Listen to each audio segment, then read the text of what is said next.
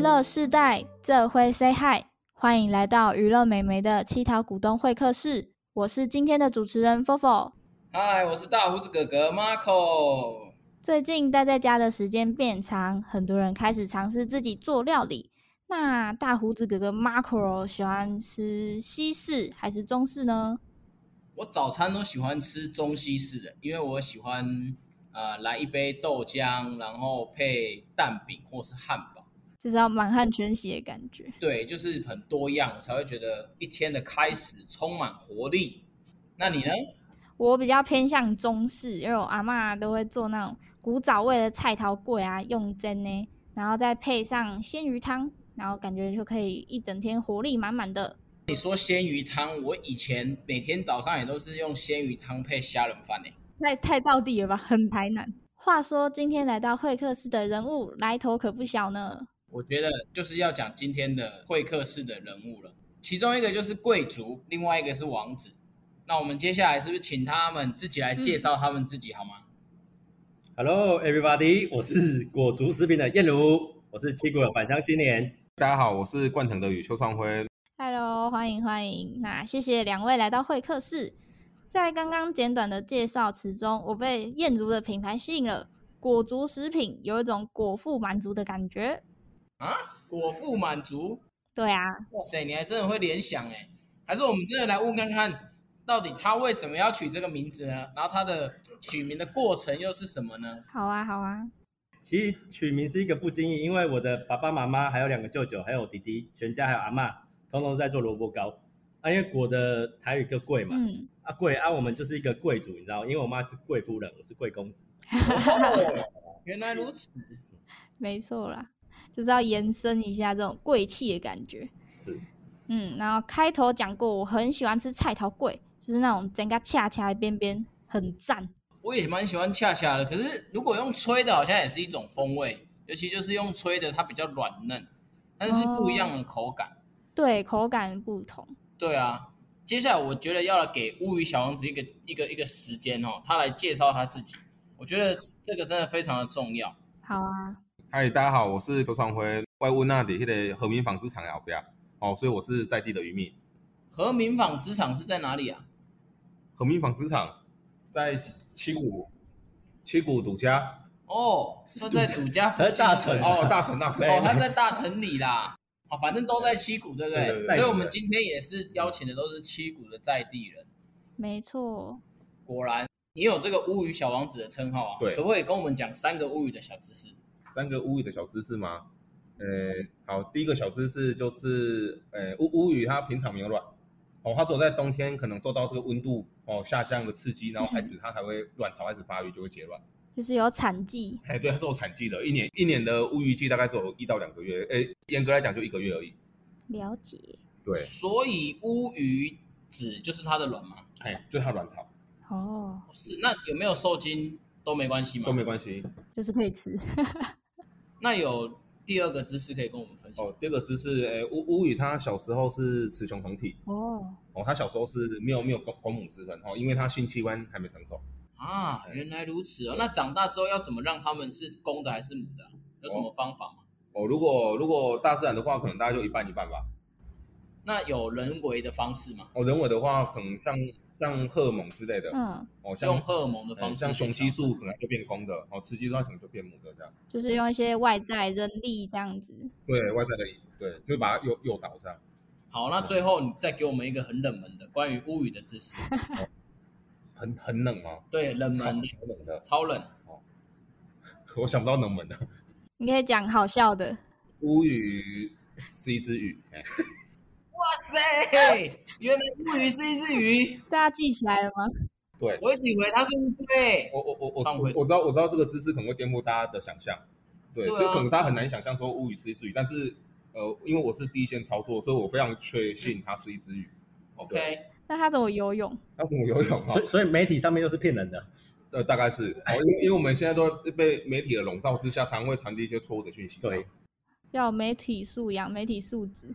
对对对对对对，好对，啊，果然是乌鱼小王子啊！对乌鱼这么清楚，我一直都以为它是乌龟，原来它是一只鱼。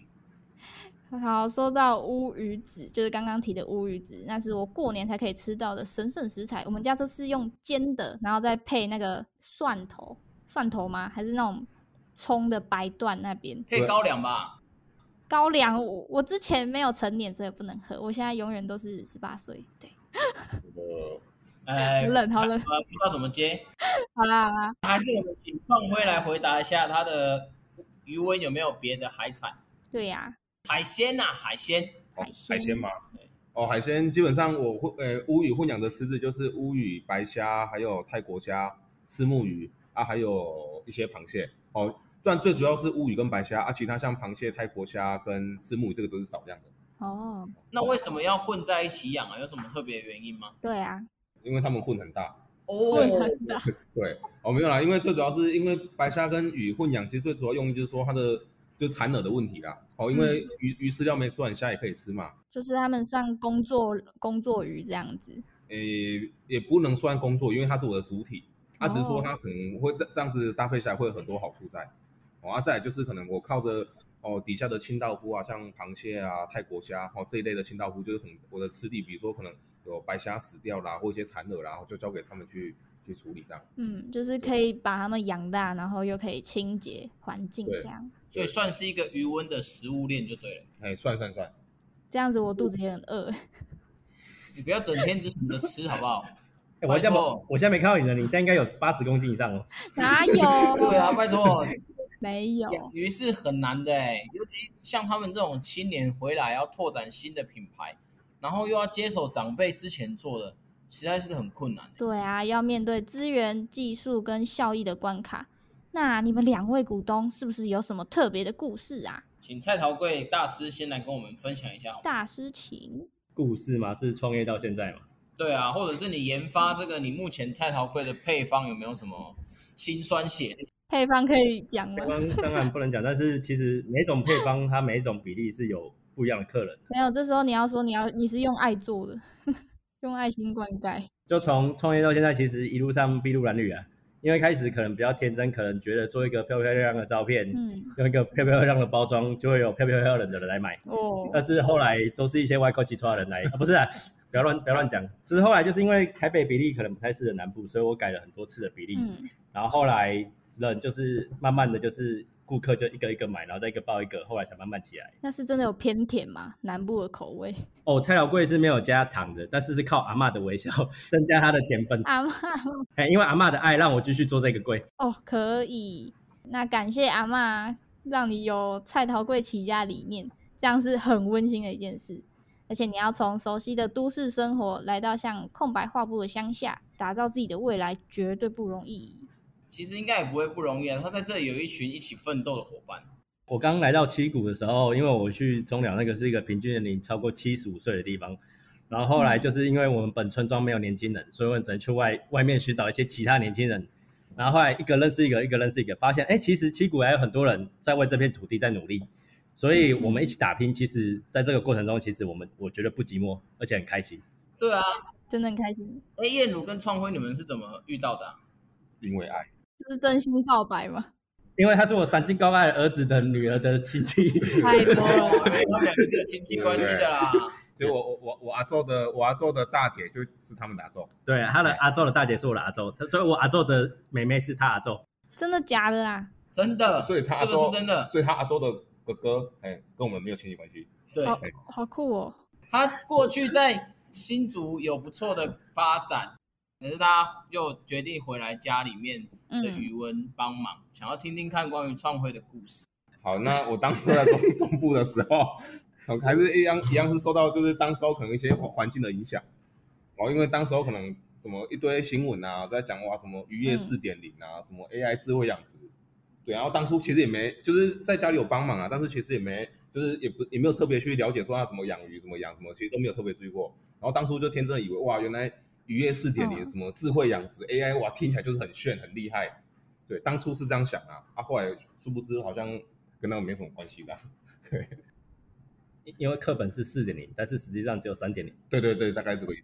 哎、对，但是电脑上是五点零。哎对对对，啊，不好意思，继续。好啦，那你回到家帮忙余温的话，呃的时候有没有跟长辈起什么争执啊，或是代沟？哦，一一定一定难免的啊，就是可能还是有一些就意见不一样的地方啊。嗯，对，可以举一个例子吗？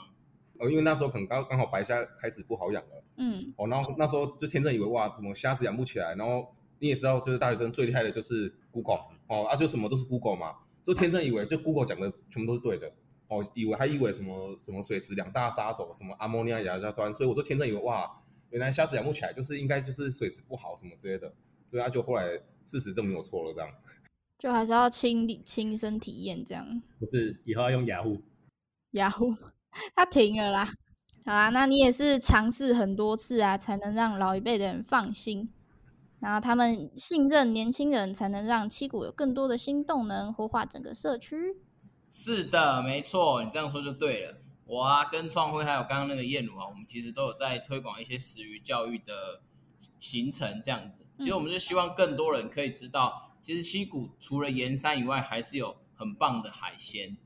那创辉有担任过食鱼教育的讲师，我觉得他好像有一些好笑又有趣的故事要跟大家分享。小伟，我、哦印象比较深刻的嘛，对呀、印象比较深刻的是，呃，因为我在可能在里面扮演的角色，可能就是教大家可能比如说师母语的三亲啊，嗯然后可能听起来就觉得，哎，不管是听起来或自己想象，应该都很有教育意义嘛。三亲，哇，就是可能大家就一个很崇拜的眼睛看着你这样。而且我殊不知有一次遇到就一群是婆婆妈妈，然后你正要准备讲的时候，可能才刚动第一刀而已，然后他们就说啊，我的我在家里就已经不知道杀过几只了，然后你我花了钱来这边，你叫我看这个。对，大大概之类的啦，然后反正就是你你动作慢一点，他们就开始就是，反正他们简单来讲，就是他们就会说啊，他花了钱就就是叫他来看这种东西，然后就那那时候其实就是，呃，受伤受伤是没有啦，嗯就是希望赶快结束而已，就觉得蛮丢脸的这样。但还对是希望大家来这边体验的时候，可以从做中学。对对对啊对对是听说创辉从那一场之后，好像就被换掉了没啦。有，是对方受伤了。对对，但还是一个很不错的体验呐。我我当时候是手拿着刀子，所以换对方受伤对方对了。方受伤，那我有看过你们在青春代忙公式的纪录片，但直接听你们直接叙述，能感受到对这片土地的爱，还有经营推广在地的食材。对啊，有空可以来七谷玩啊，我们可以跟你讲三天三夜说不完的故事哦。没错，这边真的有很多故事。对，所以说到食材，燕如，你有没有过去有曾经想过要开发什么样的菜头粿，其他口味？就就就之前有厂商请我做一些就是其他水果类水水果，果就是有厂商请我做那个水果的柜哦，还有做凤梨的啊哦，火龙果，然后还有柠檬、芒果的，然后拿去屏东那边比赛哦，然后好像后来有得到前三名哦，只是我后来因为就是我的生意的关系，所以我没有开发这些柜。